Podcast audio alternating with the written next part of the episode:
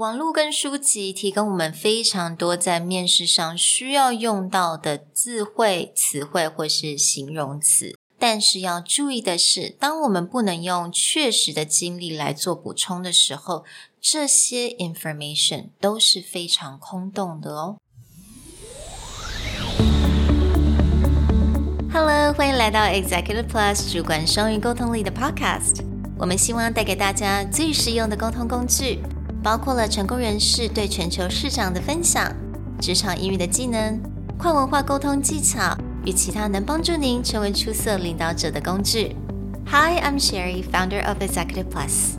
As a language trainer and certified coach, I've trained hundreds of managers from Fortune 500 companies such as Dior, Google, Deloitte, and Yahoo. And I'm Nick, Director of Communication Strategy at Presentality. I've helped startups raise millions of US dollars in funding and train the executives of publicly listed companies to present on the global stage.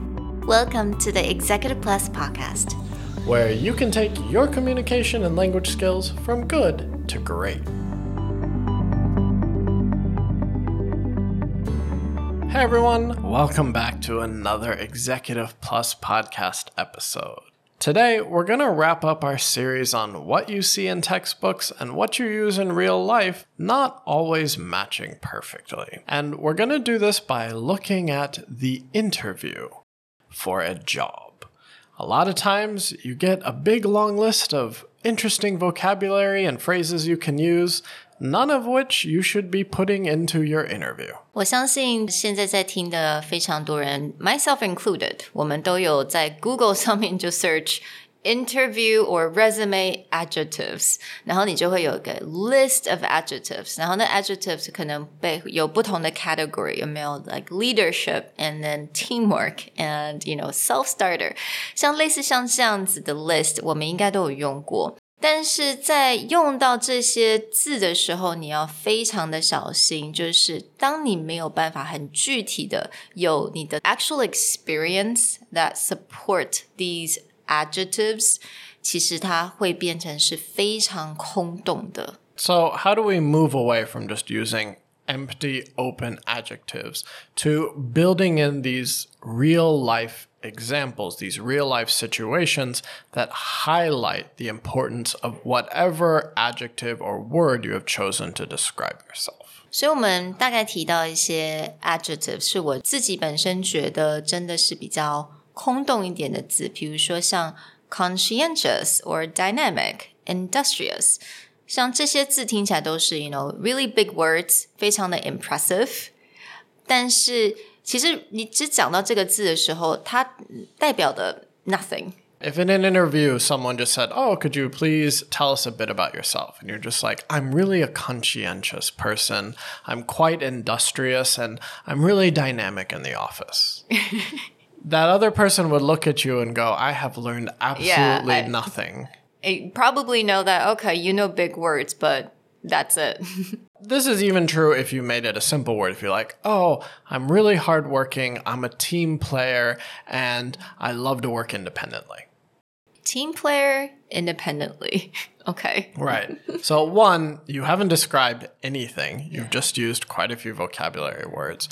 And two, I don't have a context for what proves you are any of the things you just said what we want to work on, especially where most of our audience has been working for several years to decades, and you have a lot more experience. And so it doesn't come down to as many words as you can use, it comes down to one keyword and proof to back it up. 因为我们的 audience 其实工作时间都已经有非常多工作经验， 所以，当你要在做 interview 的时候，当然就是你提供一个字，可能一个形容词，但是你就要来 back up 你这个形容词。为什么你可以说你是 conscientious? Why? You know, you give support. So, I'm going to share with you a dialogue from a fairly well known business English textbook for interviews here in Taiwan. And I'm going to skip the beginning because there's a different problem with that, which is in the interview, the person starts out with their university degree history.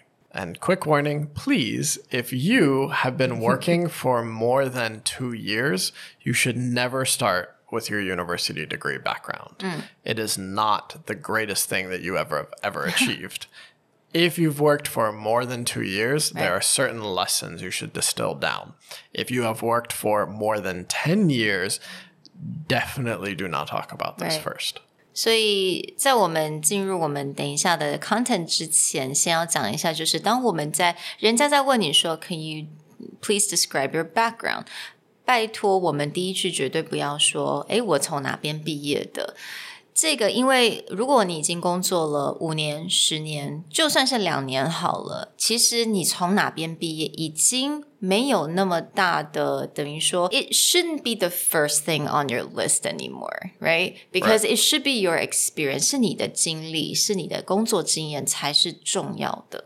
Let me share with you a dialogue inside this book. The interview's question is How would you describe your personality? And the response is I would describe myself as motivated, attentive to detail, and committed to teamwork. I am a collaborator and I can also work independently. I'm so confused. Exactly. Collaborator，然后又可以 work independently. What does that mean? A lot of people may say, oh, you know, companies care about teamwork and companies also care that someone's a self starter, so I should talk about both. No.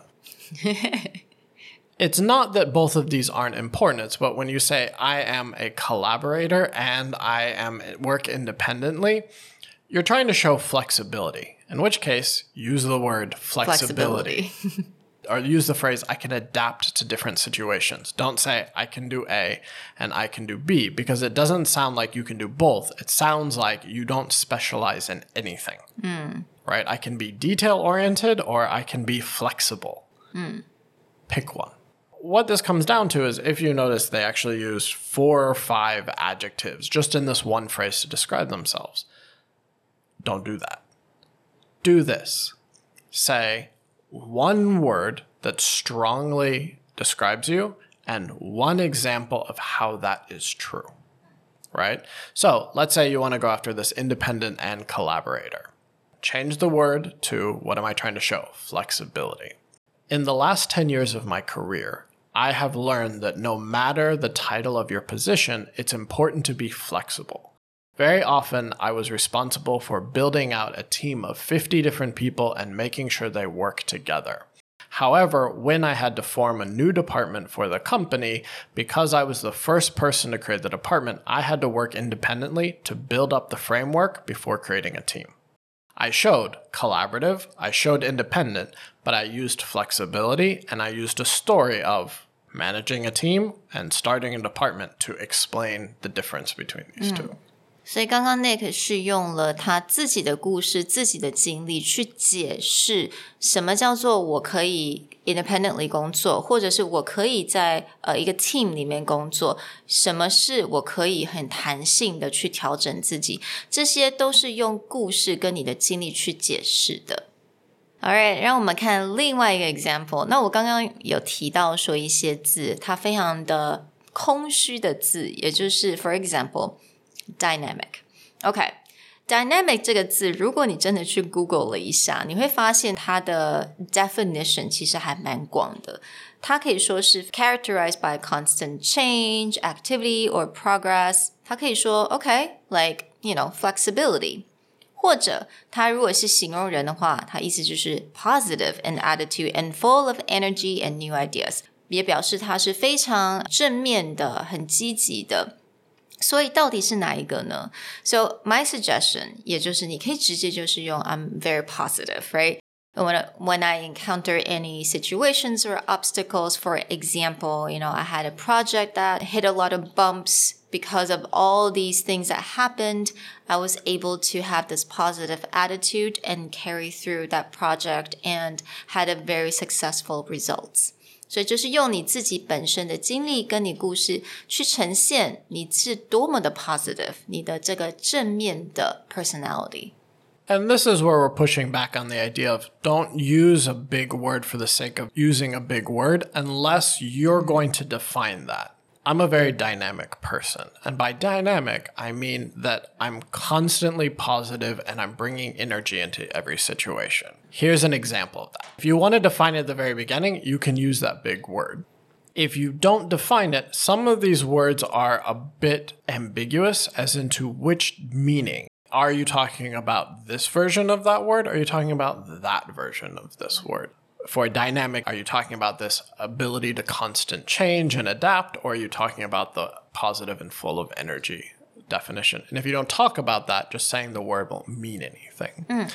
Now, what you also did is correct, is where you can go, okay, I'm not going to use a ambiguous word. I'm just going to use the form I want. I'm a very positive person. 所以其实重要的就是说，不要用这些 big word 去表示好像你的英文能力很好，或者或者你很有经验，而是你要用你的 example 去 support。